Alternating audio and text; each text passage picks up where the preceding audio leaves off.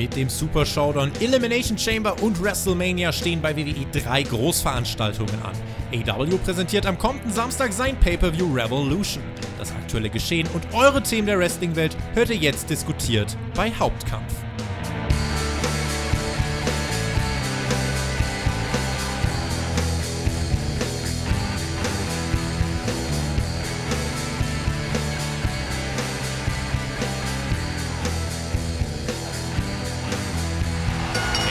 Heißeste Phase des Wrestling-Jahres und die Themen, ja, die sprießen nur so aus dem Boden. Wir wollen heute einfach mal querbeet über so viel sprechen wie nur möglich und sprechen über alles, was uns einfach so in die Finger kommt. Ihr hört Hauptkampf, euren Wrestling-Talk von Spotfight. Mein Name ist Tobi und bei mir ist in dieser Woche einer unserer Sprecher vom News-Kanal. Wer sich also von euch dort rumtreibt, der wird mit seiner Stimme vertraut sein. Eine Raw-Review mit dem Jonathan hat er auch schon hinter sich. Die könnte, glaube ich, noch auf dem Perkix WWE-Kanal gewesen sein. In jedem Fall einen Podcast gemacht hat er auch schon und heute ist er bei uns und ich freue mich. Leon, hi. Grüß dich, Tobi. Hi, was geht? Ich habe Bock auf eine Ausgabe, in der wir gesagt haben, wir machen kein Themenvoting, sondern sagen, okay, wir lassen uns einfach Themenvorschläge einreichen und sprechen einfach mal querbeet über alles, was da im Moment so ähm, passiert, weil es ist unfassbar schwer zu sagen, okay, das sind die vier Kernthemen äh, und äh, da lassen wir die Leute abstimmen, sondern wir grasen jetzt einfach mal eine Stunde lang eure Kommentare ab äh, von den Community-Tabs, von YouTube, Twitter, Instagram und so weiter und diskutieren dann drüber. Über manches werden wir sicher ein bisschen länger reden, über anderes ein bisschen kürzer, denke ich. Und äh, damit lasst uns doch einfach mal mit Anlauf ins bunte Becken der Kommentare springen. Im Community-Tab auf YouTube. Das war einer der meistgelikten Kommentare. Das ist der von Daniel Bödecker.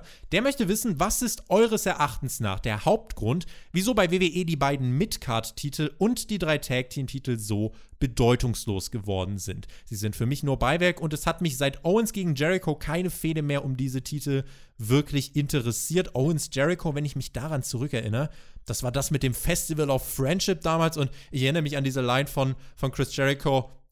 How comes my name's on this list? Oder how, how, how comes my name's on this? Wie er das gesagt hat und ihn Owens danach vermöbelt. Ähm, gute Erinnerung. Eine gute Erinnerung und ich hab wie du keine Jahreszahl im Kopf, wann das war. Das ist 2016, 17, also es ist schon echt lange her. Und ja, die Midcard-Titel, die, die ähm, Tag-Team-Titel haben bei WWE wenig Bedeutung. Das war ja auch ein Grund, warum die Young Bucks dann nicht zur WWE gegangen sind, sondern warum sie äh, dann AEW gegründet haben. Und das hat wie alles eigentlich wahrscheinlich nicht nur einen Grund, sondern mehrere. Und du hast einfach unfassbar viele Titel. Du hast pro Show, also pro Raw, SmackDown und NXT hast du, ich habe es gerade vor mir, eins, zwei, drei, vier verschiedene Titel. Die zähle ich jetzt nicht alle auf, weil das viele sind aber du kannst da nicht jedem, jedem Titel die Bedeutung beimessen, die er wahrscheinlich verdient hat. Du musst dann wahrscheinlich mit allem so ein bisschen staffeln, ganz einfach. Was halt nicht ausschließen muss, dass ein Titel nicht doch eine Bedeutung haben kann. Bei AEW ist es halt so, da hast du zwei World, eigentlich hast du drei World Title. Tag Team World Title, Women's World Title, Singles World Title bei den Männern. Ich habe gerade nachgeschaut, das Festival of Friendship wurde von WWE hochgeladen auf YouTube. Ähm, am 14.02.2017. Also ziemlich 17. genau drei Jahre her, wenn man sich das, äh, wenn man sich das anschaut. Ähm, du hast schon genannt, äh, dass unter anderem die, die Vielzahl an Titeln, dass das eine Sache ist. Wenn man sich einfach mal grundsätzlich anschaut, wann bekommt ein Titel eine Bedeutung? Ein Titel bekommt dann eine Bedeutung, wenn er von einem Typen gehalten wird, mit dem die Menschen irgendwas verbinden. Das heißt, Grundsatzproblem 1 ist, es gibt zu wenige Charaktere, die irgendeine Emotion auslösen in den Menschen. Dann, was ich sehr gut fand, dieses äh, Beispiel mit Owens und Jericho. Warum erinnerst du dich denn, lieber, äh, lieber Daniel, warum erinnerst du dich denn genau daran? Natürlich, weil Owens und Jericho zu diesem Zeitpunkt bei Raw einfach verdammt over waren, weil die, weil Jericho mit der List of Jericho und so weiter ziemlich viel overgebracht hat, weil Owens ein großartiger Charakter ist und man hat einfach emotional irgendwas damit verbunden. Man war intrigued, man war, man hat äh, irgendeine Connection gespürt und es war ein greifbares Programm. Und ähm, das hat halt, das fehlt halt jetzt ganz einfach. Das ist auch, das ist auch etwas, äh, wenn ich da kurz äh, reingrätschen darf. Gerne. Das ist was, was die WWE momentan selten macht oder bis gar nicht normalerweise sollte eine Person over werden und dann einen Titel gewinnen. Entweder als Heel oder als Face. Die WWE macht es aber viel öfter als nicht so, dass man einer Person einen Titel gibt oder in eine große Fehde reinschmeißt, ohne dass diese Person over ist. Ein Beispiel dafür war Lacey Evans, die von NXT kam und instant in diese WWE, ähm, ich glaube, es war Raw Tag, äh, Raw. Genau, sie war, der, sie war diese sassy Southern Belle bei Raw, wo sie direkt reingezwungen ja, wurde. Ja, also, und man hat auch gesehen, sie hatte halt zu wenig Erfahrung und deshalb ist die Fehde nicht das geworden, was sie ist. Jetzt ist sie, ich glaube, das ist ein Jahr später, ungefähr ein Jahr später, glaube ich. Vielleicht ein bisschen weniger. Kommt hin, ja. Ähm, sie gibt sich ganz anders. Sie hat sich äh, wrestlerisch wahrscheinlich auch verbessert. Und jetzt bauen wir oder haben auch schon eine emotionale Bindung zu ihr aufgebaut. Im besten Falle, weil sie länger da ist. Und die Titel werden einfach oft oder zu oft verwendet, einfach als hier nimm ihn und werd damit over. Und so andersrum sollte das sein. Es Man haben ihn sollte auch schon viel zu viele unbedeutende Namen tatsächlich gehalten. Also mittlerweile, wenn du dir anschaust, Eben. wer schon World Champion war, beispielsweise Jinder Mahal war halt schon World, Ja, World das Champion. war ein das ist jetzt schönes natürlich Experiment. Das, das krasse Beispiel. Ansonsten, wenn, wenn ich mir die Frage nochmal genauso angucke, die, die Mid-Card-Titel und die Tag-Team-Titel. Bei den Tag-Team-Titeln ist halt wirklich so, dass die Tag-Team-Division generell bei WWE ein Problem ist, weil Tag-Team-Matches keine wirklich große Bedeutung haben, weil sie halt einfach das Beiwerk sind und Ey, was war denn die letzte Tag-Team-Fehde, der irgendeinen Erzählgegenstand zugrunde lag? Also WWE Tag-Team-Fäden. Im besten Fall gibt es da, mal ein- gibt's ein Promo-Segment, äh, um ein Pay-Per-View-Match aufzubauen. Ansonsten gibt es da wirklich Match an Match an Match. Teammitglied A gegen äh, anderes Teammitglied vom, vom Gegner. Singles-Matches, Eingriffe, irgendwann beim Pay-Per-View wieder Tag-Team-Matches. Das ist ja alles schön und gut, aber wenn du keine Geschichten um Teams erzählst, dann äh, brauchst du dich nicht wundern, wenn halt dann äh, die Menschen nicht wirklich irgendwie mit einem Team was verbinden. Dabei finde ich eigentlich, dass du so viel Potenzial hast, also auch wenn ich sie nicht mag, die Street Profits, du hast die Viking Raiders, du hast den OC, Du nicht, du hast okay. auch was du, auch was du bei, bei SmackDown, was du da alles an Teams hast. Meine, mein, wenn ich mir das so überlege, ich würde halt immer noch alle Teams in einen Brand stecken und alle Ja, Frauen ja, ja. in einen Brand stecken, weil dann könntest du mit der, mit der Breite des, also einmal hättest du einen Tag-Team-Titel weniger, du hättest nicht einen bei Raw und bei SmackDown, selbe dann für die Frauen und du könntest dich viel besser darauf äh, fokussieren, ähm, auch innerhalb den, äh, von den Tag-Teams wirklich eine Division aufzubauen, weil eigentlich hast du immer nur so eine Tag-Team-Fehde um den, um den Titel. Aber wenn du wirklich sagst, du packst alle Tag-Teams in ein Roster, kannst du eine Titelfehde machen, aber kannst auch darunter eine andere Tag-Team-Fehde zum Beispiel machen, wo du dich drauf konzentrierst, vielleicht den nächsten Tag-Team-Titel-Contender aufzubauen. Aber sowas gibt's halt einfach nicht. Und ähm, das ist, glaube ich, so wirklich das große Problem, warum dann die Tag-Team-Titel nicht overkommen. Bei den Mid-Card-Titeln, guckt euch den Title-Run jetzt von, Sh- oder die Title-Runs von Shinsuke Nakamura an. Äh, der hat den Titel dann, glaube ich, auch jetzt, den, den, den Intercontinental-Titel hat in sieben Monaten dreimal im TV oder so verteidigt. Ja, da braucht sich dann tatsächlich keiner wundern. Ja, da rennst du bei mir offene Türen ein. Also vor allem deine ähm, Vorschläge für die Tag Team und äh, Women's Titelszenen. Es gibt eben nur zwei ähm, Fäden, die über die Shows über Wochen hinweg ähm, im TV zu sehen sind. Und das ist eine bei Raw, eine bei SmackDown. Und die geht's immer, da geht es immer nur um den Titel. Deshalb kannst du nichts darunter aufbauen. Das macht NXT zum Beispiel besser, weil es da eben auch nur einen Midcard äh, und einen Tag Team Titel gibt. Und da hast du dann noch die Zeit und, und die Möglichkeiten, darunter was aufzubauen. Und wie gesagt, der Kader ist ja breit genug. Er ist, also er ist fast schon zu Überbreit. breit für ein, genau, er ist fast schon zu breit für eine Promotion. Nur für zwei unterschiedliche Shows, die jeweils einen Kader haben, ist sie bei den Tag Teams zum einen und äh, zum anderen bei den Frauen ticken zu dünn vielleicht. Und die letzte Tag Team Fehde, weil du es meinst, die emotional mich zumindest mitgerissen hat und die, ein, die eine Story hatte und die dann auch später immer mal wieder angeschnitten wurde, war Usos gegen New Day. Die, da waren auch fantastische Matches dabei, das Hell in a Cell Match zum Beispiel. Oder das eine, was in der Pre-Show ähm, stattgefunden hat und dann die Show gestohlen hat praktisch. Und sowas hast du halt fast gar nichts mehr. Also ich, ich überlege gerade, wer Champion ist bei. Ah, Seth Rollins und Murphy.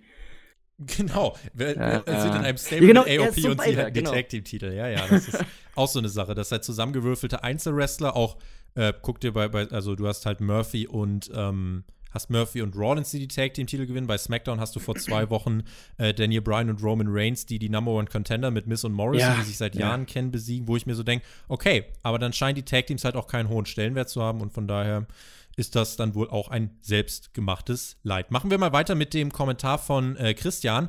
Der hat geschrieben, Finde ich interessant. Cody ist durch seine eigene Promotion zum Top-Babyface im Wrestling aufgestiegen. Was glaubt ihr, wie lange wird er das bleiben können? Weil doch stark auffällt, dass er fast alle wichtigen Matches gewinnt. Ich bin der Meinung, dass sein Omega deutlich mehr Opfer bringt und das Booking um Cody überdacht werden muss. Warum ist Cody denn ein Topstar? Richtig, weil er fast alle Matches gewinnt. Hm. Also, Cody ist ein Topstar, weil er einfach ein Topstar ist. Also, ich glaube, es gibt es niemanden, der so Topstar auf der Stirn geschrieben hat wie, wie Cody Rhodes oder Cody. Der ist ein Promo-Gott, das hat er in den letzten Wochen immer mal wieder bewiesen. Und klar, es war nur eine Frage der Zeit, bis diese ähm, Bedenken oder Vorwürfe, was auch immer, von welcher Seite die kommen, äh, es war eine Frage der Zeit, bis sie kommen, weil er eben der EVP ist, der, der ähm, als als großer Mann hinter der Promotion steht, neben Tony Khan natürlich. Und da wird irgendwann gefragt werden, ja, aber klar, dass der, dass der immer gewinnt. Der ist ja, der ist ja Chef da. Ja, aber er gewinnt. Also ich finde halt find tatsächlich gar nicht, dass das das ganz große Problem ist, weil wenn man einfach mal, wenn, wenn man es mal jetzt wegnimmt von diesem, er ist EVP und so weiter, was macht denn Stars beim, beim Publikum zu Superstars. Die Promos, die hast du angesprochen, das ist das eine. Und da ist Cody verdammt gut drin, wenn man ihn, äh, wenn man ihm kein Skript in die Hand drückt, was er ablesen muss, sondern, sondern wenn er das so ausgestalten kann, wie er es für richtig hält. Sein Vater war nicht ohne Grund jemand, der Leuten bei NXT beigebracht hat, wie sie Promos halten sollen, äh, weil Dusty Rhodes auch ein Promogott war. Aber was macht Stars zu Superstars? Wann feuert ein Publikum seinen Helden an? Richtig. Wenn sie wollen, dass er gewinnt und wenn er dann auch gewinnt, wenn er jedes Match verliert, hörst du irgendwann auf, ihn anzufeuern, weil du dir denkst, du warst ein Loser.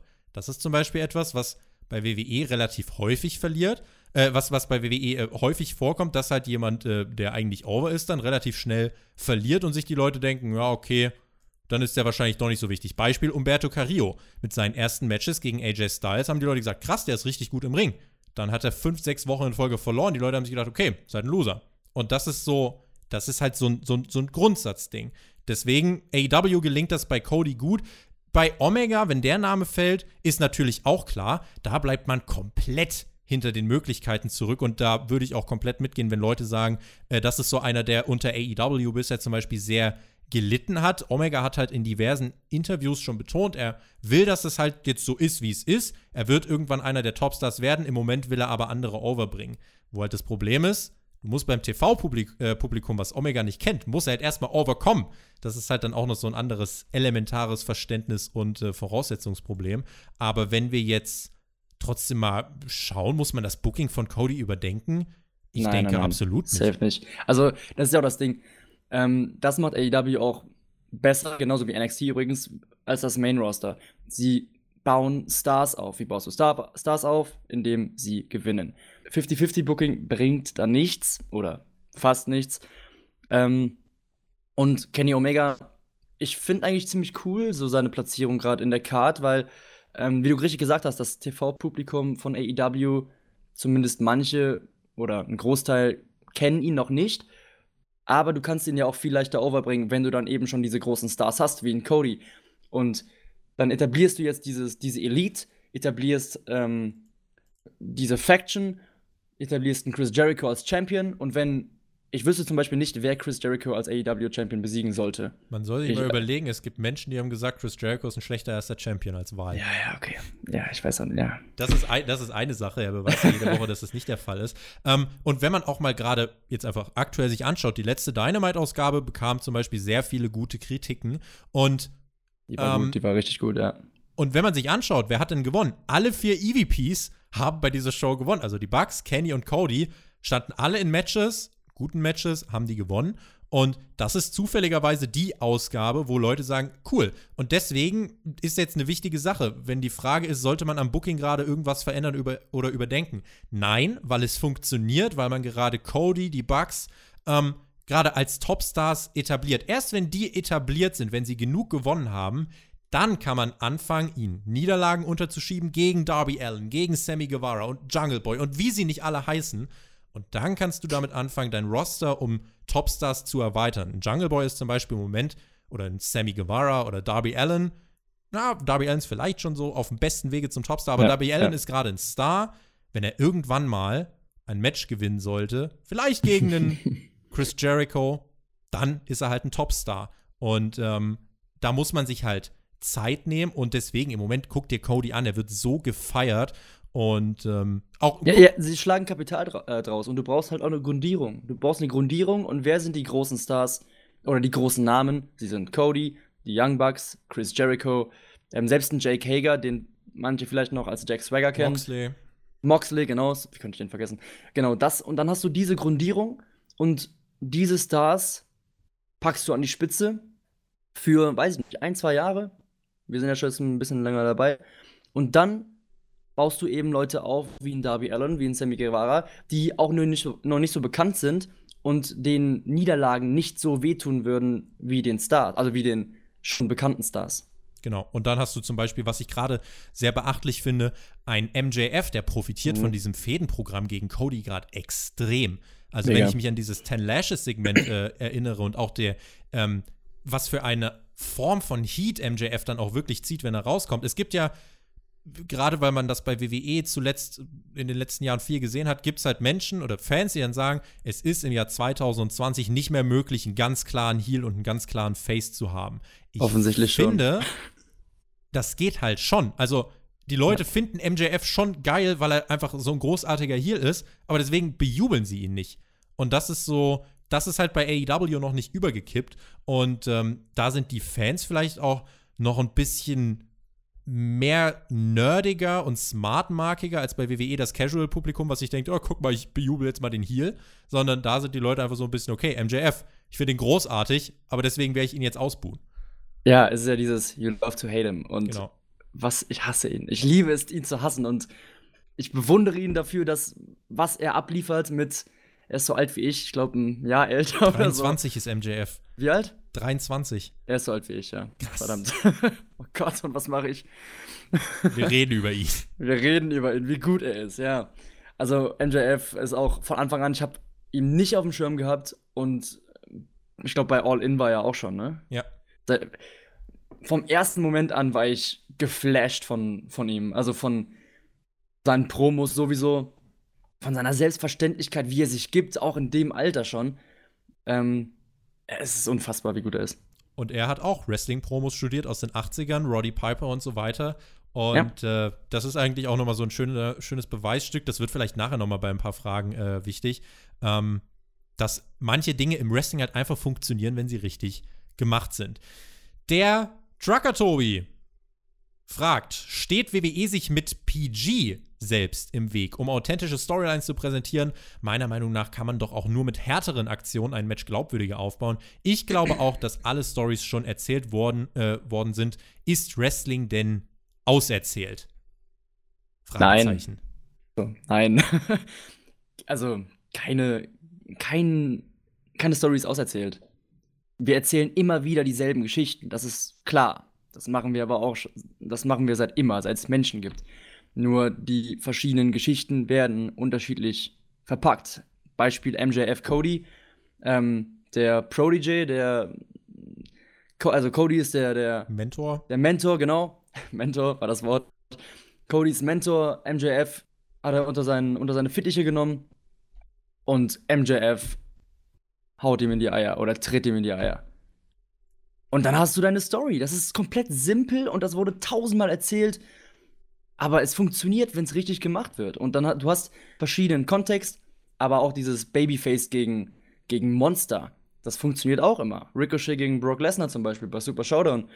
Ich freue mich unfassbar auf dieses Match, obwohl ich weiß, zu 99,999% weiß, wer gewinnen wird. Aber das ist eine Story, die gerne noch tausendmal erzählt werden kann, weil sie immer wieder neu erzählt werden kann. Dieses typische David gegen Goliath. Und klar, man muss gucken, dass man irgendwie Frische reinbringt, aber zum Beispiel dieses Ten Lashes-Segment, wo ähm, MJF Cody mit dem Gürtel verhauen hat, das gab es ja auch schon bei, bei ECW mit dem mit dem Sandman, wenn ich mich richtig Meine, erinnere. Ja, ja, auf jeden Fall, irgendwas in der Form gab es schon mal. Es, ja. es, es war schon mal gemacht worden, aber es hat funktioniert und es hat fantastisch funktioniert. Nur weil es schon mal gemacht worden ist, heißt es nicht, dass es schlecht ist. Es hat ja auch damals funktioniert. Also genau, vielleicht sollte ja man nicht jede, ja, man sollte nicht jede Woche so ein, so ein Segment raushauen, ne? Aber es funktioniert. Genau, du hast ja in dem Fall dann auch noch mal andere Darsteller, die das natürlich auch noch mal anders genau. wiedergeben. Ähm, zu dem Teil dann vielleicht auch äh, im Laufe des Podcasts nochmal, weil ich meine, es kommt nochmal so was ähnliches.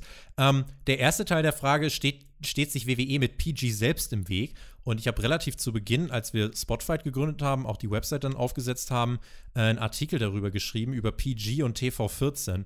Ich weiß nicht, woher dieser Mythos kommt. Ich glaube, es liegt daran, die Leute verbinden ein besseres Wrestling-Produkt mit früher ja. Und wenn sie auf früher schauen, ah, da war TV14, also muss das ja auch daran liegen. Wo ich wirklich ganz klar sagen muss, es liegt nicht daran, dass WWE äh, keine kompletten Blut, Blutsfäden mehr bringt oder dass WWE kein Blut bringt. Guckt euch mal an, was Shayna Baszler mit Becky gemacht hat. Die, die hatte den, den Nacken zerbissen und Becky ist ausgelaufen wie ein Spanferkel. So, und da kann mir keiner erzählen, dass da irgendwas PG dran ist. Das war ein reines TV-14-Element, getarnt unter diesem familienfreundlichen PG-Mantel, wo ich aber jetzt trotzdem ganz klar sagen muss, bei WWE scheitert es absolut nicht an PG. Dass du auch, auch, dass du auch unter einer PG-Regelung Klar, hast du sicher einige Grenzen, aber guck dir NXT an.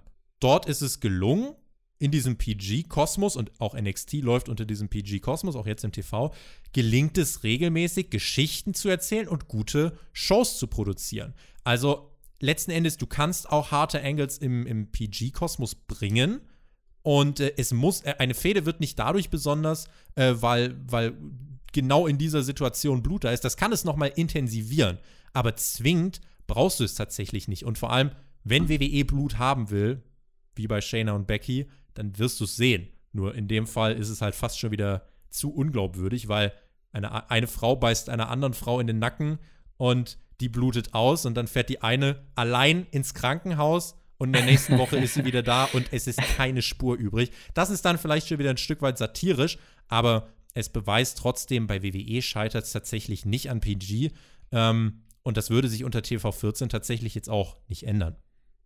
Ja, ich hätte auch NXT als Beispiel genannt. Also großartige Stories sind erzählt worden mit großartigen Wrestlern unter, unter dem PG-Banner. Also TV14, wenn du auch mal siehst, was für eine für ein Schmarren in, den, ähm, in der Hochzeit des Wrestlings verkauft worden ist in und der Attitude TV, Era, klar. Da ist, da war so viel, ich weiß nicht, ob ich das sage, also ob ich das SCH-Wort sagen darf. So viel. Da war viel Scheiß dabei. Bullshit dabei, ja, ja. scheiße. Das SCH-Wort. Bullshit. Bullshit dabei. Aber man erinnert sich halt an die coolen Sachen, an, an Steve Austin mit dem Biertruck, aber nicht an, die, an den ganzen Scheiß, der dabei war. Deshalb, ja, man braucht kein TV-14, um eine gute Wrestling-Show abzuliefern. Man braucht einfach nur eine gute Story und gute Wrestler. Eben. Und auch bei, äh, bei AEW, wenn du dir die Wochenshow anschaust, das ist jetzt auch keine komplette TV14-Show mit äh, nee, nee, genau. Drogen und Gewalt, sondern ähm, dort wird halt auch, also dort siehst du nicht in jeder Ausgabe Blut. Das ist das letzte Mal klar, Cody im Steel Cage Match. Das hätte aber, da zum Beispiel dieses Steel Cage Match bei AEW war so für mich dieser ganz klare Beweis, so dieses Blut von Cody, ob das jetzt da ist oder nicht, hätte für die Story überhaupt keine Rolle gespielt. Es wäre komplett egal gewesen. Und insofern kann man auch von dem Gedanken wegkommen, dass Blut eine, eine Fehde spannender macht. Ich glaube, es hängt wirklich einfach damit zusammen, dass die Leute sagen, ja, früher war alles besser und was genau. hat sich zu früher verändert?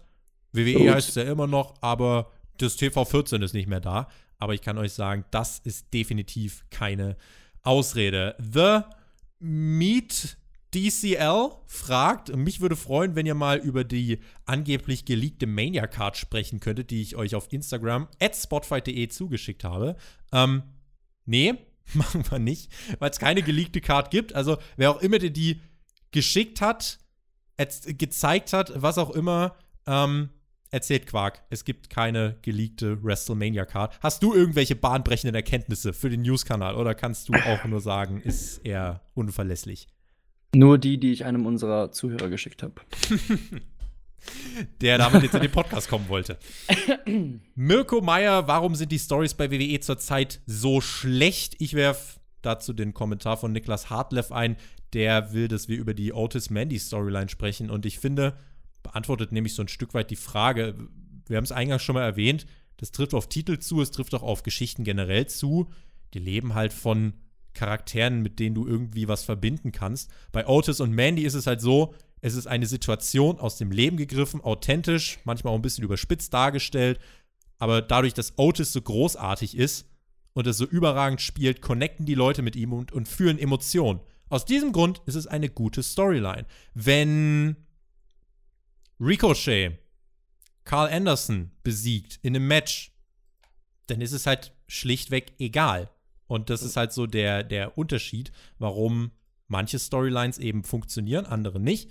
Bei WWE ist es im Moment so, dass der überwiegende Teil der Storylines Match-Serien sind. Schau dir Seth Rollins gegen Kevin Owens zum Beispiel an. Und, Oder ähm, King Corbin gegen Roman Reigns. Ja, da, da fehlt so ein bisschen der Erzählgegenstand. Wobei King Corbin und Roman Reigns, so sehr man diese Feder hassen kann, zumindest. Äh, es hat eine Grundlage, das schon. Genau, zumindest gab es eine Grundlage. Und Hundefutter. Und Hundefutter. Ja, und ansonsten ähm, langfristige Pläne. Auch das natürlich noch mal eine wichtige Sache. Also bei AEW würde ich jetzt einfach mal unterstellen, steht jetzt schon der Plan ungefähr, wo man bei Double or Nothing hin möchte im Mai. Und da ist ja durchaus auch das eine oder andere absehbar. Und bei WWE ist es halt so, dass Vince McMahon jetzt sechs Wochen vor WrestleMania noch mal die komplette Smackdown-Seite der Karte halt über, die, über den ja. Haufen wirft. Und wenn man sich dann jetzt fragt, warum fehlt WWE Stories der Drive? Ja, das ist der Grund. Und da WWE diesen Vergleich mit AEW ja dadurch, dass sie NXT vom Network weg hin ins TV gesetzt haben. Damit, WWE hat damit ja einen Vergleich provoziert und mit dem Vergleich müssen sie jetzt leben. Und da wird man eben nicht nur mit, oder da wird jetzt eben nicht nur NXT mit AEW verglichen, sondern im Endeffekt steht immer noch das WWE-Banner am Mittwoch gegen das AEW-Banner. Und wenn dieser Vergleich gefordert ist, wenn man den jetzt mal hier zieht, dann ist zum Beispiel bei langfristigen Planungen auch das halt noch eine Sache, die eine Rolle spielt, ob eine Story gut funktioniert oder nicht. Genau, hat man jetzt zum Beispiel gesehen. Dadurch, dass man gegen AEW ähm, konkurriert, wurde Charlotte zu NXT ordert, so rum. Ähm, und wurde NXT auf die WrestleMania-Card gepackt. Zumindest mit dem Match Rhea Ripley gegen Charlotte Flair. Warum? Weil man versucht, Zuschauer von, vom Main Roster, für mich ist es immer noch ein bisschen das Main Roster, weil NXT noch diesen Indie-Vibe hat, ja. äh, vom Main Roster zu NXT zu lotsen. Hat man ja auch die Survivor Series genauso gemacht. Und da genau, hat es auch funktioniert, was genau. Ratings angeht. Genau, das war für die schade, dass Walter ein bisschen, ein bisschen sehr unter Wert verkauft worden ist. Aber genau, um eben diesen, diesen Wednesday Night War, wenn es dann einer ist, für sich zu entscheiden. Momentan ist AEW vorne, momentan ist es aber auch so, dass sie, ich glaube, bei 800 50.000, 870.000 ist AEW und geht NXT mal war, hoch, mal runter. Also genau. NXT ist irgendwie immer so ein bisschen oberhalb der 700.000. Genau. AEW. Pff, also es sind keine, keine mega Unterschiede. Es ist ungefähr 700.000, 800.000 bei beiden. Ähm, deshalb, ja, ich weiß nicht, ob das so viele Auswirkungen hat auf die äh, Zuschauerschaft, wenn man da eine Charlotte Flair runterschickt, weil es gibt schon so viel Wrestling und der Casual-Zuschauer guckt vielleicht Raw, SmackDown und will sich dann noch zwei Stunden NXT reinziehen, weiß ich nicht. Ja, also das ist ähm, tatsächlich halt wirklich noch mal so eine so eine Sache, das ist halt bei diesem, dieser Wednesday Night War, in Anführungszeichen muss man ihn ja schon setzen, äh, jetzt im Jahr 2020 eigentlich immer komplett dasselbe Bild. AEW immer 100 bis 200.000 vor. Äh, ich glaube, insgesamt hat AEW jetzt äh, 16 Mal vor NXT gelegen, NXT viermal vor AEW und dann gab es äh, ein Unentschieden. Ähm, ja, aber ansonsten ist es immer dasselbe Bild. AEW gewinnt die wichtige Zielgruppe, 18 bis 49. NXT gewinnt alles über 50. Und ähm, ja, ja. ja, das ist halt dann einfach so. Da haben wir jetzt aber auch bei Hauptkampf dann tatsächlich schon ganz oft drüber gesprochen. KSK Carlito. I spit in the face of people who don't want to be cool. Äh, der fragt, wird das Feed-Gimmick zerstört, wenn er den Titel verliert? Und auch hier werfe ich einfach nochmal eine andere Frage mit rein, nämlich von Moritz auf Twitter. Ist das Projekt Fiend gescheitert, sollte man den Fiend begraben und Goldberg den Titel beim Super Showdown gewinnen lassen? Warum ist der Fiend ja. denn begraben, wenn er verliert? Das verstehe ich noch nicht so ganz. Erstmal hoffe ich nicht, dass er verliert. Mm. Ähm, mm. Ich hoffe es nicht, habe ich gesagt. ich hoffe see. es nicht. Ich hoffe es nicht. Ähm, man könnte, also, ich, ich, warum ist das Fiend Gimmick gescheitert? Warum sollte das gescheitert sein? Steht das dabei? Also, nee, das steht nicht da. Also, dass das Fiend-Gimmick zumindest nicht mehr so funktioniert wie am Anfang, das würde ich zumindest, äh, das würde Ja, ich klar. unterschreiben. Aber da habe ich jetzt auch in den letzten Wochen schon gesagt, ähm, dieses ja Gimmick braucht eine, eine Anpassung im Storytelling-Bereich, um einfach dieses No-Selling, dieses, dieses Übermenschliche wegzunehmen. Du hast es jetzt bei SmackDown letzte Woche gesehen. Ähm, vergleich mal die Reaktion von Seth Rollins auf den Fiend. Er geht in die Ecke und weint. Vergleich die Reaktion von Goldberg mit dem Fiend. Er dreht sich um, sagt, yo, du bist halt Bray Wyatt mit einer Maske, warum soll ich Angst haben? Und du musst es mehr in diese, weg von diesem Übermenschlichen, er zählt nichts und ist krass, hinbringt zu, es ist Bray Wyatt in einem alter Ego, wie damals zum Beispiel Man, äh, wie damals äh, zum Beispiel Mick Foley als Mankind, wo er ganz einfach ähm, umswitchen kann und in eine, andere Persona verkörpern kann, die, die mehr aushält oder die, die einfach ihm mehr Kraft gibt, was weiß ich. Das musst du in, in diesem Firefly Funhouse von mir aus, erzähl das da.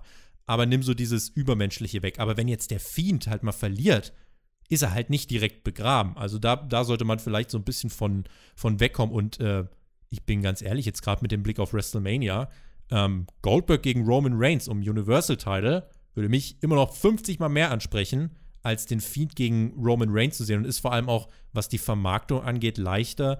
Und insofern ist das Fiend-Gimmick zerstört oder ist es gescheitert? Nein, aber es braucht eine Anpassung und sollte man den Fiend begraben und Goldberg den Titel gewinnen lassen. Ich sag mal so. Nein. Wenn man, wenn, man, wenn man Goldberg den Titel gibt, wie gesagt, Spear gegen Spear bei Mania lässt sich besser im Mainstream vermarkten als Mann mit Maske gegen Mann mit langen Haaren. Das, das, das stimmt.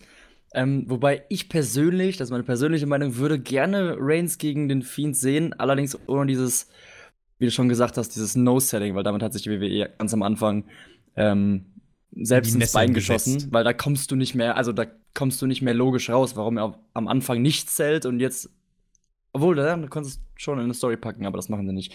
Also, ja, im Mainstream lässt sich Goldberg gegen Reigns besser vermarkten. Der Star der, der ähm, fr äh, früheren Ära und äh, Roman Reigns als Zugpferd der jetzigen. genau. Okay, Spear du hast mich ein bisschen Spear. auf den Geschmack gebracht. Ja, okay. Ja, ja. das ja. Ist halt, es ist halt, das liegt halt auf der Hand. Und äh, das ist halt, ja, keine Ahnung. Also dann, dann kannst du vor allem auch so umgehen, äh, wenn Roman Reigns da Goldberg besiegt, sind weniger Leute auf Roman Reigns sauer, als wenn Roman Reigns der Erste ist, besiegt, ja. der den Fiend besiegt. Und das ist Ja. halt, man, man kann viele Szenarien damit umgehen. Deswegen bin ich ganz ehrlich, halte ich es mittlerweile nicht mehr für ausgeschlossen. Aber Schade, braucht dann- braucht man dann den Universal-Titel in diesem Match? Goldberg gegen ähm, Reigns, also bei WrestleMania dann? Nicht Brauchst du zwingend. den da? nicht zwingend. Genau. Dann, das heißt ja aber, dass der Fiend dann, wobei es könnte auch ein No-Finish sein und das befürchte ich allerdings auch. Dass Auf jeden Fall wird es kein langes Match.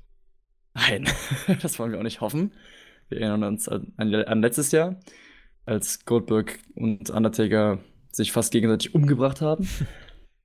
ähm, Ich habe nicht, hab nicht ohne Grund Ja. gesagt, wenn Goldberg wrestelt wie gegen den Undertaker, ist er wirklich der Erste, der den Fiend tötet. Ja, Deswegen ein und, langes und Match. Bray Wyatt, den Genau. Menschen auch. Richtig. Also ein langes Match will da keiner sehen. Aber ja, also ich habe mit Alex Flöter letzte Woche hier drüber gesprochen und der hat gemeint, Goldberg kann jetzt auch erstmal so ein Gegner sein, der den Fiend legitimiert als, als Topstar und als Champion, indem der Fiend so jemanden jetzt halt besiegt. Ja, das ist eine Möglichkeit und ja, Goldberg gegen, äh, gegen Reigns braucht keinen Titel. Auf der anderen Seite, wenn der Plan ist, Roman Reigns bei WrestleMania zum Champion zu machen, wäre es halt dann jetzt der Moment, um den Titel wechseln zu lassen, tatsächlich. Dann hättest du ja wie letztes Jahr zwei große Babyface-Siege. Gehen wir davon aus, dass Reigns als Babyface in den Kampf geht. Ja. Also McIntyre, hoffentlich, hoffentlich, hoffentlich. Gehe ich von aus. Und ähm, ich auch, aber man weiß nie. Und äh, Reigns. Und dann weißt du halt nicht, ob äh, in in einem Women's Championship Match bei, bei Rhea Ripley zum Beispiel oder bei den anderen beiden großen oder im Tag Team Match oder was auch immer, du dann noch äh, große Siege darstellen willst. Letztes Jahr hat es sehr, sehr gut funktioniert. Kofi Mania war fantastisch. Ja, die Leute wollen doch bei WrestleMania eine gute Zeit haben und die Faces gewinnen sehen. Keiner will sehen, dass bei WrestleMania alle Heels gewinnen. Deswegen, das ist. Ja, für den Casual-Fan ist es natürlich. Ich bin da eher, ich mag die Bösewichte. ich will auch, Ja. dass MJF gewinnt. Das, äh, das ist natürlich dann nochmal eine ganz andere Geschichte, auf jeden Fall. Ähm, aber ja, also wenn, wir da jetzt so ein bisschen, bisschen versuchen, den, den, den Haken dran zu machen. Da kann sich jetzt halt wirklich noch mal ein bisschen was verändern mit Goldberg und dem Fiend. Und äh, ja. der Fiend ist nicht zerstört, wenn er richtig erzählt wird. Das ist anspruchsvoll. Inwiefern man das jetzt WWE zutraut, das lasse ich jetzt jedem einfach mal selber dann offengestellt. Der Lars schreibt. WWE featuring AEW, Vor- und Nachteile einer, Fus äh, einer Fusion, angelehnt an die Gerüchte, dass AEW zur WWE gehören könnte. Habe ich, hab ich was verpasst mit Gerüchten? Ich habe nicht nur gefakte WrestleMania-Cards verschickt. Mm, Leute, lasst euch nicht trollen. Äh, nee, also ich habe 30 Fake-Accounts. Tatsächlich, also auch Lars, wer auch immer dir das erzählt hat, dieser Mensch erzählt Quark. Das, diese Fusionstheorie werden wir deswegen auch nicht weiter besprechen. Äh, Vince McMahon besitzt nichts von AEW. Tony Khan besitzt nichts von WWE, auch wenn er wahrscheinlich der einzige Mensch auf dieser Welt ist, der es kaufen könnte.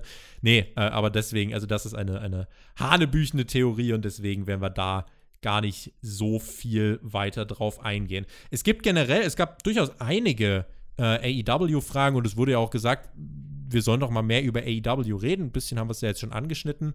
Ähm, Nico Häusler der fragt, wo seht ihr AEW in den nächsten Jahren?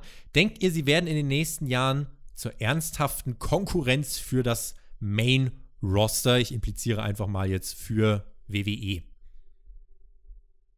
Ich glaube nicht. Dafür ist die WWE viel zu etabliert seit mittlerweile 40 Jahren ähm, oder mehr.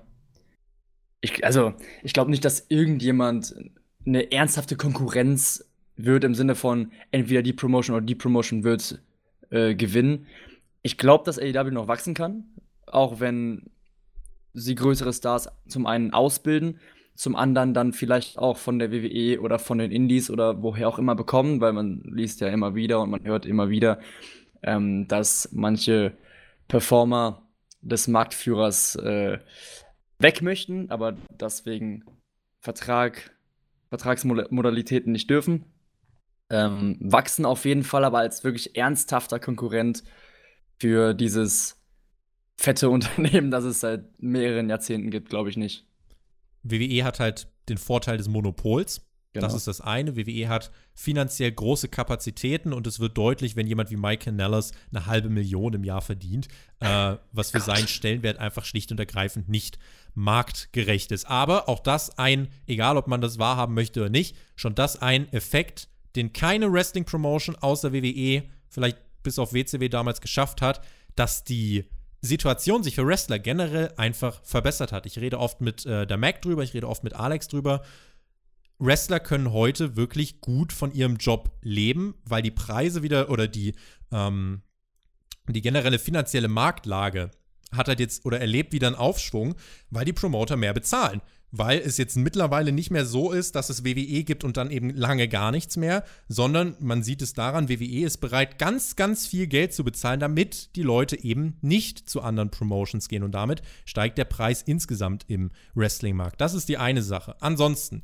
WWE ist gefestigt. Egal, Vince McMahon kann jeden Montag drei Stunden schwarzen Bildschirm senden. WWE wird in fünf Jahren immer noch Marktführer sein. Daran wird sich nichts ändern und diese Company mit all diesen Strukturen in den Sand zu setzen, ist auf kurze Sicht, oder sagen wir mal auf, auf die Sicht von den nächsten drei, vier, fünf Jahren, nahezu unmöglich. Also über die nächsten zehn Jahre kann man jetzt spekulieren, das ist halt ein riesiger Zeitraum, über den es fast nicht zu spekulieren lohnt.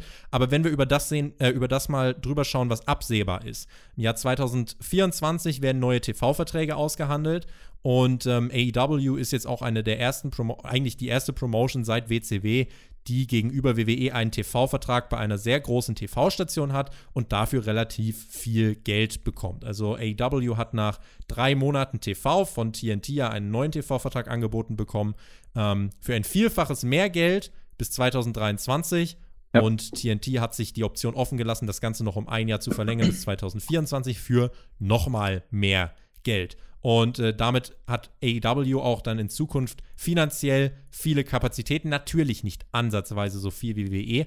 Aber wenn es 2024 zu den Verhandlungen kommt für TV-Verträge, kann AEW, wenn sie sich bis dahin halten, zumindest eine Rolle beim Preis spielen. Und es ist nicht mehr so, dass WWE unangefochten ähm, da ganz oben steht, ohne dass man überhaupt mal ein anderes Wort über AEW verliert. Gerade wenn man sich die Hauptzielgruppe anschaut, AEW erreicht einmal so ein 045 Rating in etwa, wenn es gut läuft. Zum Vergleich, SmackDown erhält für eine durchschnittliche SmackDown-Ausgabe auf Fox in der Hauptzielgruppe ein 0,7er Rating. Also man sieht, da ist es gar nicht so unfassbar weit auseinander, wenngleich WWE natürlich die große Historie hat und viel mehr gefestigte Zuschauer. WWE hat zwei Millionen Menschen, die schalten diesen von mir besagten schwarzen Bildschirm auch drei Stunden ein am Montag. Und deswegen ähm, AEW in den nächsten Jahren wird dem Wrestling gut tun, wird dem Wrestling-Markt gut tun, wird vor allem den, den äh, Wrestlern, die, die im Wrestling ja. Geld verdienen, gut tun. Ähm, werden sie in den nächsten Jahren schon zur ernsthaften Konkurrenz für WWE? Das würde ich mit Nein beantworten. Stimme ich dir zu. Sehr gut. Hat A. Tom Bomb fragt: Sind vier Pay-Per-Views im Jahr genug oder ist dann die Gefahr, dass es dazwischen zu viel Leerlauf gibt? Ist das dann zu, äh, eine zu große Gefahr? Was wäre eure Meinung nach die perfekte Pay-Per-View-Anzahl? Wenn du dich gerade entscheiden müsstest, vier Pay-Per-Views oder elf Pay-Per-Views pro Jahr? Vier. Vier. Weil? Safe vier. Weil es schon so viel Wrestling gibt. Es gibt so viel Wrestling und das ist einerseits cool, weil man sich entscheiden kann, was man gucken möchte. Nur, also ich meine, für unseren Job ist es sehr anstrengend. Ich meine, ich liebe diesen Sport, aber ich gucke in der Woche 11, 12, 13 Stunden Wrestling. Ähm, und wenn dann halt fast jede Woche, oder, nein, nicht fast jede Woche, sagen wir alle drei, vier Wochen Pay-Per-View ist, dann denkst du dir, ah, dann, denk, dann denkst du dir nicht, ah, geil, ein Pay-Per-View. Dann denkst du dir, schon wieder ein Pay-Per-View? Und so sollte das eigentlich nicht sein. Bei AEW ist es so, du arbeitest viel, viel länger auf einen Pay-Per-View hin, kannst dann viel bessere Stories erzählen und kannst auch mehrere Matches ähm, oder mehr Matches besser aufbauen, indem du zum Beispiel in einer Woche ähm, einen Midcard-Titel zum Beispiel gar nicht drin hast, aber dann in der nächsten dafür schon. Weil du eben Zeit hast. Aber in der WWE muss halt alles immer rein. Weil Guck dir allein jetzt die Phase Zeit an. Wir haben am Donnerstag den Super Showdown, anderthalb Wochen später Elimination Chamber, fünf Wochen später WrestleMania. Das sind drei Pay-Per-Views in sechs Wochen. Ja, alleine von Elimination Chamber zu WrestleMania fünf Wochen ist schon. Bei Elimination Chamber wird erst äh, die Raw Women's Champion Number One Contender. Äh, ja, ja, genau, das, Number One Contender wird ne? ausgefochten, ja. Ich weiß. Ausgefochten, danke. Ja. Ähm, dann hast du fünf Wochen für ein Build-up. Ich meine, es ist wahrscheinlich klar, wer gewinnt. Aber fünf Wochen für ein Build-up bei WrestleMania ist halt echt nicht viel. Du kannst trotzdem viele geile Sachen machen, klar, aber es ist nicht viel. Und da hast du bei AEW einfach, einfach mehr Zeit. Und WWE hat diese, diese Agenda, mehr ist mehr. Komm, wir machen noch NXT UK und NXT und, und Raw und SmackDown und Pay-Per-Views und das und das und das und das und das. Und das ist zu viel. Also, das ist zu viel für den Casual-Zuschauer sowieso, aber auch für die Leute, die alles gucken, ist es wirklich anstrengend. Und vier Pay-Per-Views finde ich auch ehrlich gesagt ein bisschen wenig. Ich würde so, weil dann, na, ich würde so, keine Ahnung, ich würde acht machen vielleicht. Sieben, sechs, sieben, acht, so zwischen sechs und acht. Weil dann hast du die vier großen oder drei großen, je nachdem, die sich dann auch größer anfühlen, die eine größere Stage haben, größere Matches, größeres Build-up und dann eben diese kleinen, wo vielleicht auch, äh, wie die UFC das zum Beispiel macht, die UFC hat ja Pay-Per-Views, die heißen dann UFC 200 irgendwas, und die haben UFC Fight Night, was dann halt ein bisschen kleiner ist, wo dann die, die Number One Contender Sachen ähm, ausgefochten werden, wo dann, ähm, weiß ich nicht, die, mal die Midcard-Titel als Main Event stehen oder so. Wo sich die das großen Stars mal ausruhen. Genau. Ja. Und das macht die Stars dann auch ja wieder größer, weil sie eben nicht auf jeder Show, in jeder Show zu sehen sind. Ich muss sagen, äh, wenn ich vielleicht gerade einfach mal eine Zahl in den Raum werfen sollte, es ist eigentlich Promotion abhängig. Ich sag mal, bei AEW würde ich gerade die Zahl 5 für gut erachten. Bei WWE wäre ich wahrscheinlich auch so bei 8. Das Problem ist, ich bin ganz ehrlich, ich möchte mir gerade kein WWE Pay-per-view-Zyklus vorstellen, bei dem WWE 10 Wochen oder 15 Wochen zwischen Pay-per-views füllen muss. Nicht. Ich würde es gerne mal, also ich gerne mal sehen, wie es läuft. Man müsste in der kreativen Ausrichtung Dinge ändern. Ja, das sowieso. Definitiv, weil der, der, der Vorteil an WWEs Zyklus eigentlich alle drei, vier Wochen im Pay-Per-View ist halt, du kannst ein Match, das baust du in drei Wochen auf, vier Wochen, dann gibt es das Pay-Per-View-Match, baust nochmal drei, vier Wochen auf, Pay-Per-View-Rematch, dann gibt es entweder nochmal ein drittes Match, Fehde beendet, oder es ist schon nach zwei Matches Fäden beendet. Sodass du eigentlich nach drei, vier Monaten, eine drei, Monate, eine drei Monate lange Fehde ist, eine lange WWE-Fehde.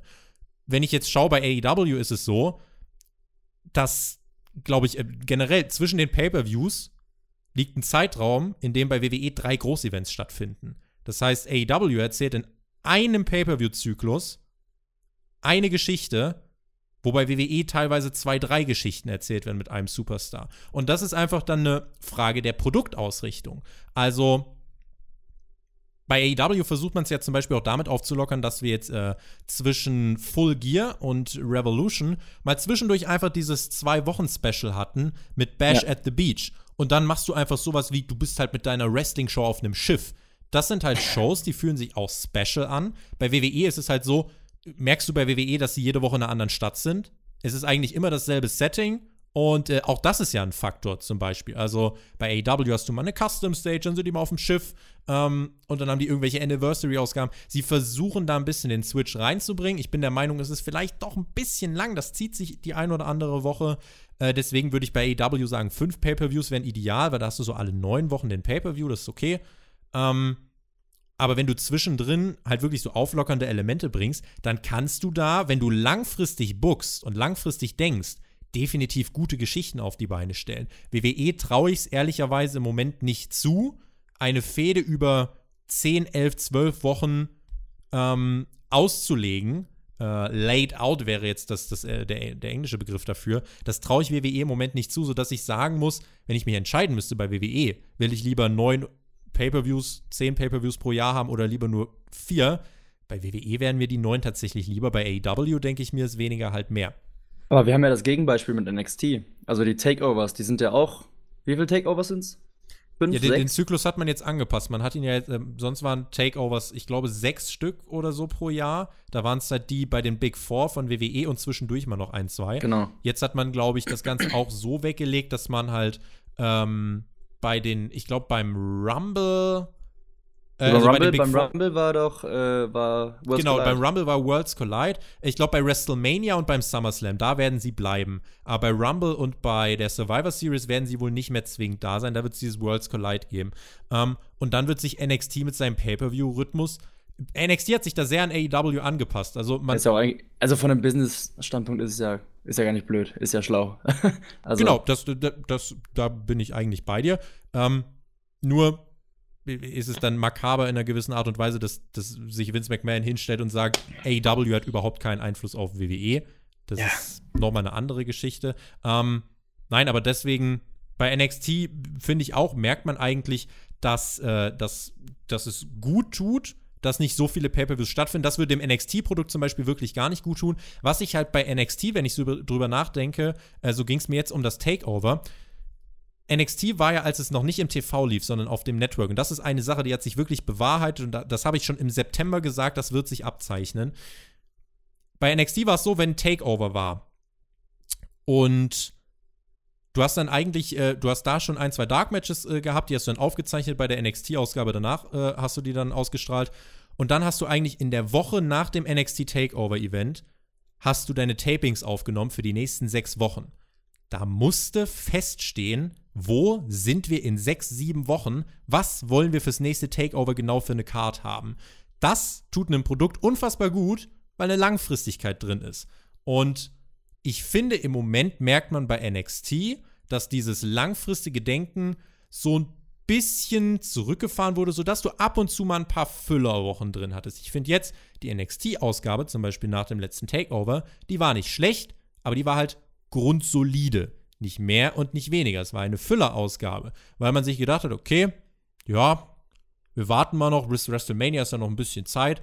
Das nimmt erst dann langsam Fahrt auf, während du halt in diesem Taping-Konstrukt wissen musstest, okay, da machen wir das, da machen wir das, da machen wir das. Und jetzt kommt es mir so ein bisschen so vor, als würde man auch mehr von Woche zu Woche denken, als in diesem Sechs-Wochen-Zyklus, der eben bei den Tapings dann noch geherrscht hat.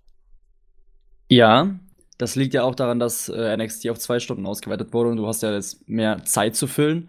Ähm, deshalb kann es sein, dass da noch ein bisschen äh, dass entspannter äh, die Stories vorangetrieben werden.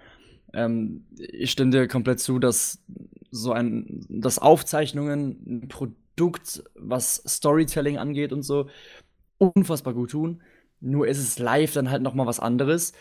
Aber wenn ich mich entscheiden müsste, ob ich was live mache oder ob ich es aufzeichne, ähm, würde ich es aufzeichnen, weil ich dieses, diesen Story, äh, Storytelling-Aspekt für so essentiell halte und für so unverzichtbar, dass ich dann dieses Live-Gefühl, was die Crowd in der Arena vielleicht hat, dass ich das dem unterstellen würde. Oder du sendest live und hast trotzdem einen langfristigen Plan.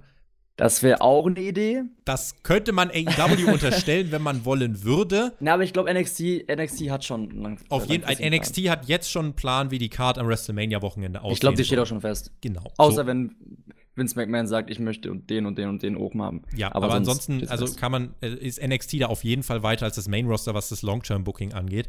Äh, vielleicht, wenn, wenn wir da jetzt gerade so sind, äh, wenn ich jetzt da zum Beispiel sage, dass, ähm, dass ich finde, dass da bei AEW eigentlich die perfekte Kombination gefunden wird von Live-TV und Long-Term-Booking. Ähm, gab auf Twitter jetzt eine sehr intensive, lange Auseinandersetzung, wo äh, sehr viel Irrationalität dominiert hat, wo es dann einfach so äh, hieß quasi, dass wir, auch bei, dass, dass bei Spotfight quasi eine Anti-WWE-Direktive verfolgt wird. Bei ähm, dir meinst du? Äh, bei, bei mir und auch generell bei den, bei den News und so. Ja, genau, auch das Fanboy-Image und so weiter. Und ich habe festgestellt, es ist genauso leicht, jemandem eine Anti-WWE-Haltung zu attestieren und ihm dann direkt einfach zu sagen, äh, dass, dass, er, dass er dann im gleichen Atemzug AEW abfeiert. Weil wenn ich jetzt zum Beispiel sage, dass das Long-Term-Booking von SmackDown nicht so gut ist wie das von AEW, ziehen dann manche Menschen daraus die Aussage, okay, der findet bei AEW alles geil, bei WWE alles schlecht. Das ist dann ihr fertiges Urteil. Und dann unterstellen sie mir, wenn ich gegenargumentiere, ich sei irrational. Ich würde bei solchen Menschen mir immer wünschen, dass sie mal einen Podcast hören von mir. Das würde mir dann schon reichen, weil allein das wäre dann immer schon der, der Gegenbeweis. Äh, aber das vielleicht, ich habe das im Nachschlag schon angesprochen mit dem, mit dem Chris. Ähm, dass es tatsächlich schon krass ist, wie, wie sich dann doch Lager gebildet haben, äh, dass wenn jemand was an AEW lobt, dass andere ihm dann unterstellen, dass er dann an WWE gar nichts mehr gut finden kann. Leute, man kann an allem was gut finden. Man kann ja doch einfach Wrestling-Fan sein und sowohl an AEW was gut finden, als auch äh, an, an WWE. Also von aber, daher. Aber dafür ist das Internet ja nicht gemacht. Das, Internet ist, das Internet ist ja dafür gedacht, um mit Fingern auf Leute zu zeigen und, und raus. Also ich meine, ich sehe sowas auch, auch vor allem auf Twitter. Es ist äh, so, dass sich überall Lager bilden. Jetzt nicht nur AEW, ähm, WWE, sondern NXT Main Roster oder Charlotte Flair Fans und Becky Lynch Fans. Die, die zoffen sich auch über Twitter und ich gucke mir das an und denke mir, Leute, genießt das doch einfach, genießt doch einfach die Zeit, in der wir leben, wo, wo man gucken kann, was man will, wo es gute Storylines gibt in jeder Promotion, weil auch die WWE macht gute Storylines, auch wenn sich das vielleicht ab und zu bei uns nicht so anhört. Ähm, genießt das doch und, und versucht nicht, den anderen äh, erstmal dem anderen niederzumachen oder dem anderen zu unterstellen, äh, er wäre anti irgendwas oder, oder würde das und das in den Himmel loben. Aber das ist Internet. Das ist das Internet. Ja, also und dafür das, lieben wir es. Ja, nee, das wollte ich an der Stelle nochmal halt gesagt haben, weil es schon, es hat sich, das war sehr, sehr ausgeprägt tatsächlich auf Twitter. Ja, aber, aber das habe ich auch, das habe ich erwartet. Also das war, ich glaube, das hat jeder erwartet, dass es so, dass es dazu kommen wird. Also sobald eine neue Promotion ähm, in der Größe, die AEW ist, ähm, aus dem Boden gestampft wird, wird es Leute geben, die anti-WWE sind oder die anderen Leuten Anti-WWE-Nismus unterstellen es gibt, ja, es gibt ja wahrscheinlich auch Leute, die auf der Indie-Seite stehen und jetzt auch noch gegen AEW sind, so weil, oh, es gibt, es noch eine große äh, Promotion und die nimmt äh, den kleineren Wrestlern irgendwas weg. In England hast du auch die Pro NXT und die Pro äh, äh, British äh, Company.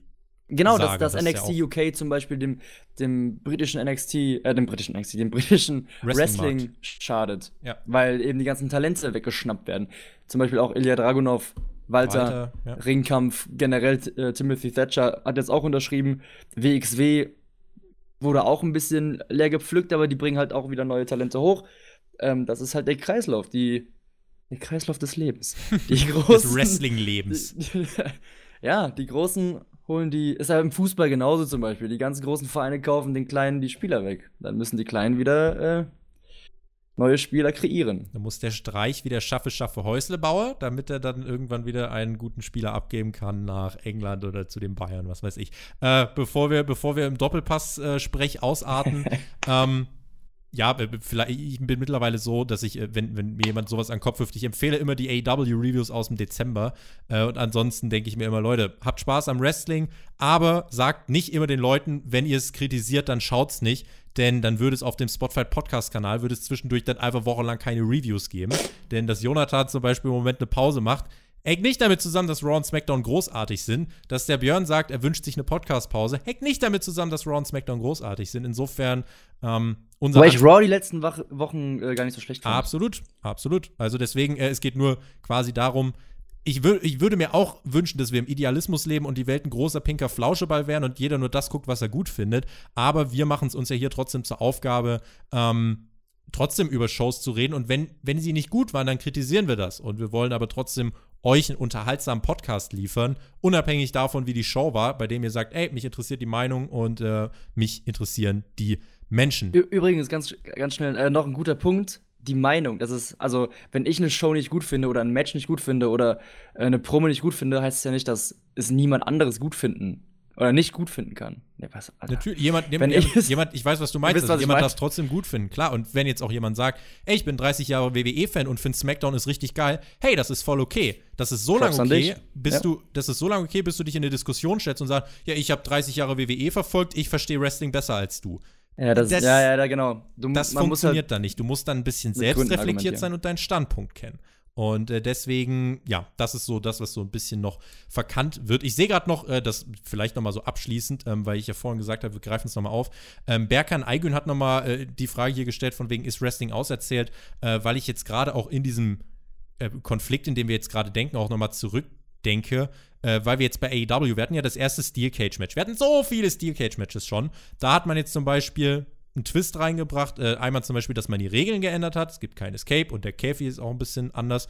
Ähm, aber im Prinzip, wenn du dir das bei AEW anguckst, die erzählen auch keine komplett neuen Geschichten. Du hast es vorhin schon völlig richtig angesprochen mit dem Protege, der gegen den Mentor turnt. Ähm, und auch die, die Matches bei AEW, die Matches von, äh, das, das Match von Cody und Dustin bei Double or Nothing, was äh, unter anderem von Sports Illustrated zum Match des Jahres gewotet wurde das war das oldschooligste Wrestling-Match der Wrestling-Moderne und es wurde gefeiert. Und auch das wegen den Dusty-Promos, das habe ich vorhin angesprochen, und auch hier das Wrestling-Match Cody gegen ähm, Dustin Rhodes. Es zeigt einfach, wenn du im Wrestling, du kannst dieselben Stories immer und immer wieder erzählen, aber sie werden auch die Fans immer und immer wieder catchen, wenn es gut erzählt ist. Es gibt nämlich einen Grund, warum das funktioniert. Und äh, das sind im letzten, letzten Endes immer wieder die Emotionen, immer wieder das Investment.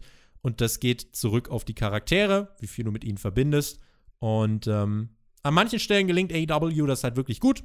An manchen Stellen gelingt WWE das zum Beispiel nicht so gut. Das heißt aber nicht, dass alles an WWE schlecht ist, alles an AEW gut ist.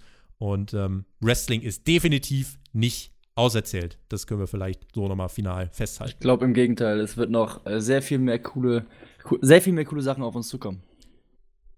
In diesem Sinne, das war, das war eher so ein Hauptkampf-Ramble. Schreibt bitte mal wirklich unbedingt, gerade wenn ihr es bis hierhin gehört habt, sind solche Ausgaben ab und zu mal okay, wo wir kein konkretes Themenvoting haben, sondern einfach mal sagen, wir gehen nur auf eure Fragen ein. Die Weihnachtsausgabe zum Beispiel ist sehr gut bei euch angekommen.